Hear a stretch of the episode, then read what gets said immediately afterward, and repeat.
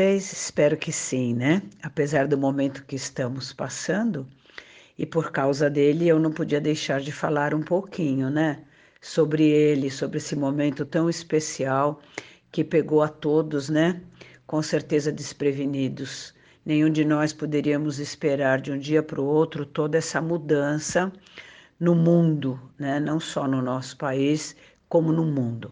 Mas como sabemos que nada é por acaso, que tudo tem uma razão de ser, vamos aproveitar né, esse momento e olharmos também para um lado positivo, porque tudo na vida tem os dois lados, não é mesmo? Já falei com vocês anteriormente de como as emoções negativas, tanto desta vida como das outras, se manifestam através do nosso pensamento, criando um padrão negativo ou positivo. Lembram-se? Pois é, nosso espírito, gente, é nosso maior tesouro e guarda todas as conquistas e aprendizados, hein? E todas as batalhas que já enfrentamos, com vitórias ou derrotas, através dos tempos. O pensamento é a maior força conhecida no universo. E o pensamento negativo é o mais mortal dos vírus.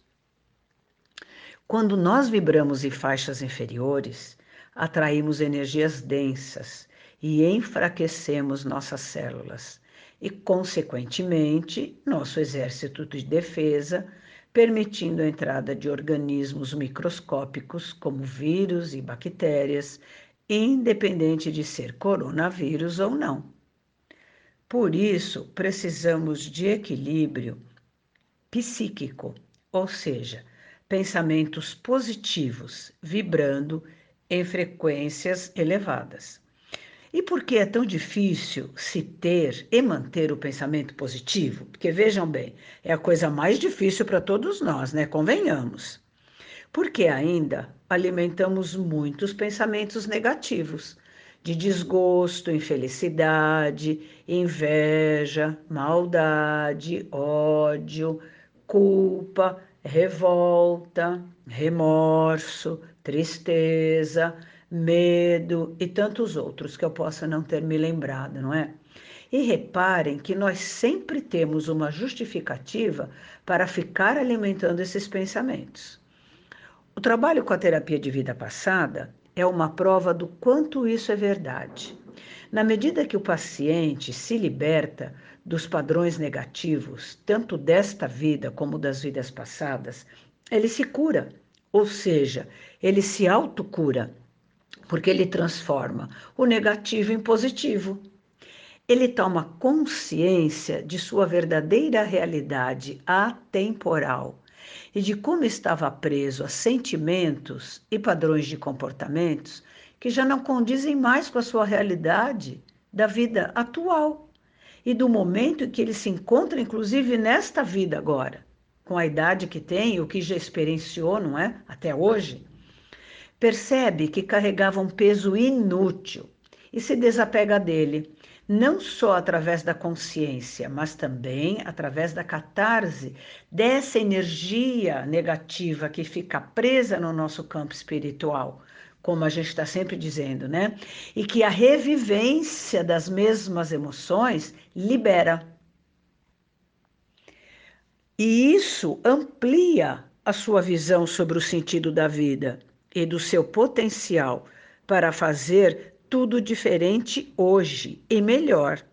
E isso transforma a sua maneira de pensar, tornando o pensamento negativo que alimentava, inconscientemente, na maioria das vezes, em pensamento positivo, que o leva a confiar em si mesmo e em suas escolhas. E isso significa uma tranquilidade necessária para atravessar as provas da vida. Vejam só, é razão e emoção entrando em sintonia, gerando equilíbrio emocional. É assim que vejo os pacientes saírem da depressão e sentirem esperança e alegria, saírem das dores para o bem-estar, do medo para a coragem, de se desafiarem em novas experiências e assim por diante.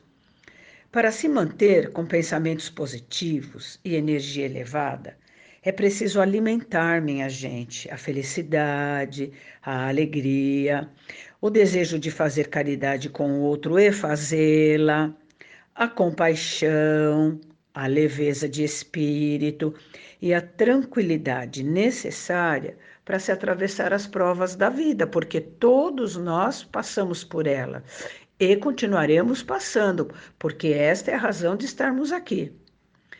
Todos esses sentimentos alimentam e organizam nossas células, não somente nosso sistema de defesa, mas todo o nosso corpo.